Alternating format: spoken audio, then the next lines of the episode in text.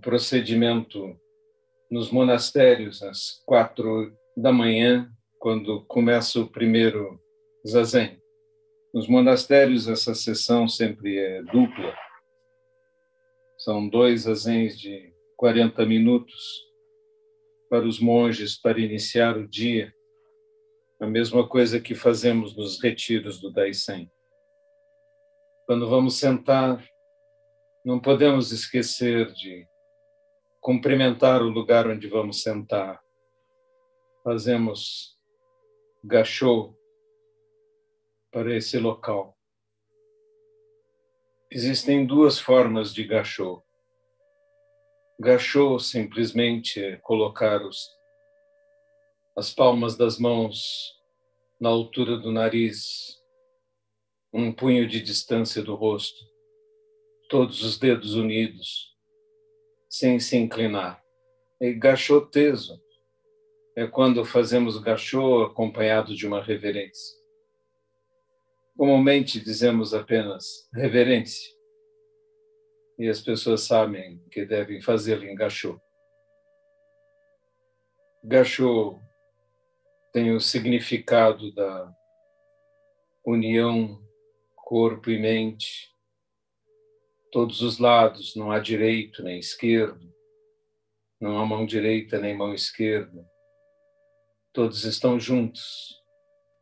Uma excelente figura, as mãos esquerda e direita, daquilo que acontece em relação à verdadeira irmandade verdadeira compaixão.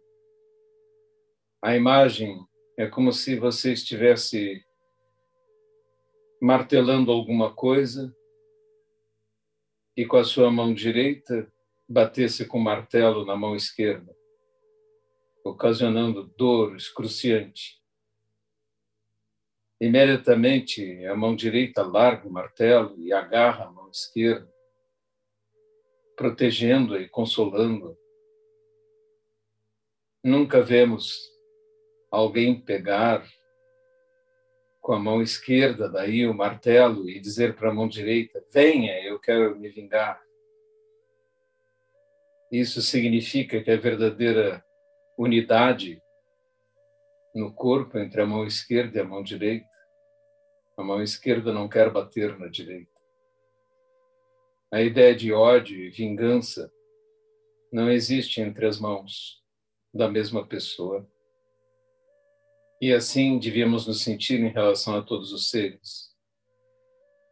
Essa seria a verdadeira unidade. Sentamos em zazen, bem retos e direitos. Deixamos nosso abdômen se expandir para respirarmos profundamente. Escaneamos nosso corpo, da cabeça aos pés, procurando qualquer músculo contraído, qualquer coisa desnecessária. E relaxamos. Relaxamos costas, ombros, rosto. E assim, retos, imóveis, ouvimos os sons do mundo, sem criticá-los, sem julgá-los, sem fazer coisa alguma mais do que simplesmente estar aqui ser com todos os seres, interser, sem nenhuma luta, sem brigar com os pensamentos, nem se espantar com eles, bons ou ruins, que nos surjam. Simplesmente os olhamos como meras fantasias e sonhos que borbulham em nossa mente.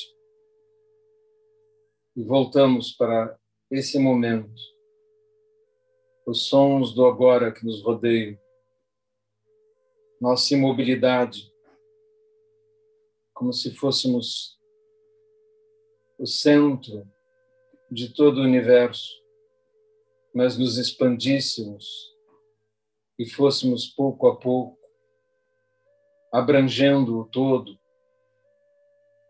aceitando, sem lutar nem protestar.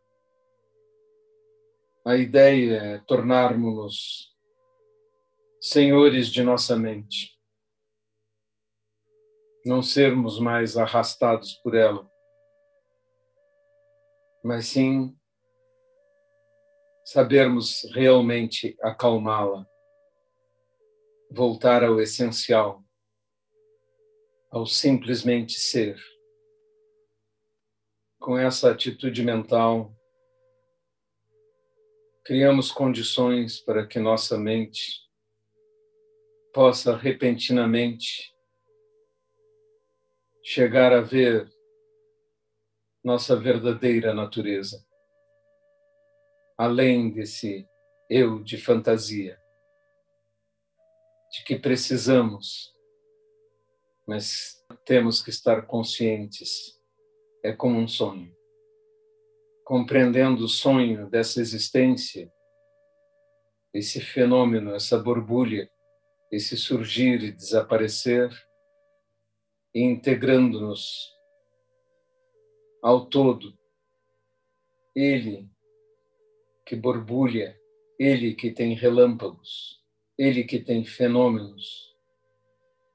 Mas se sabemos como é, quem realmente somos, além de surgir e desaparecer, além de qualquer eu, alguém dessa bolha de sabão desta vida. Então, sendo o próprio universo, estamos perfeitamente livres de todo surgir e desaparecer, nascimentos e mortes, e toda dor e agonia se dissolvem em perfeita calma e felicidade.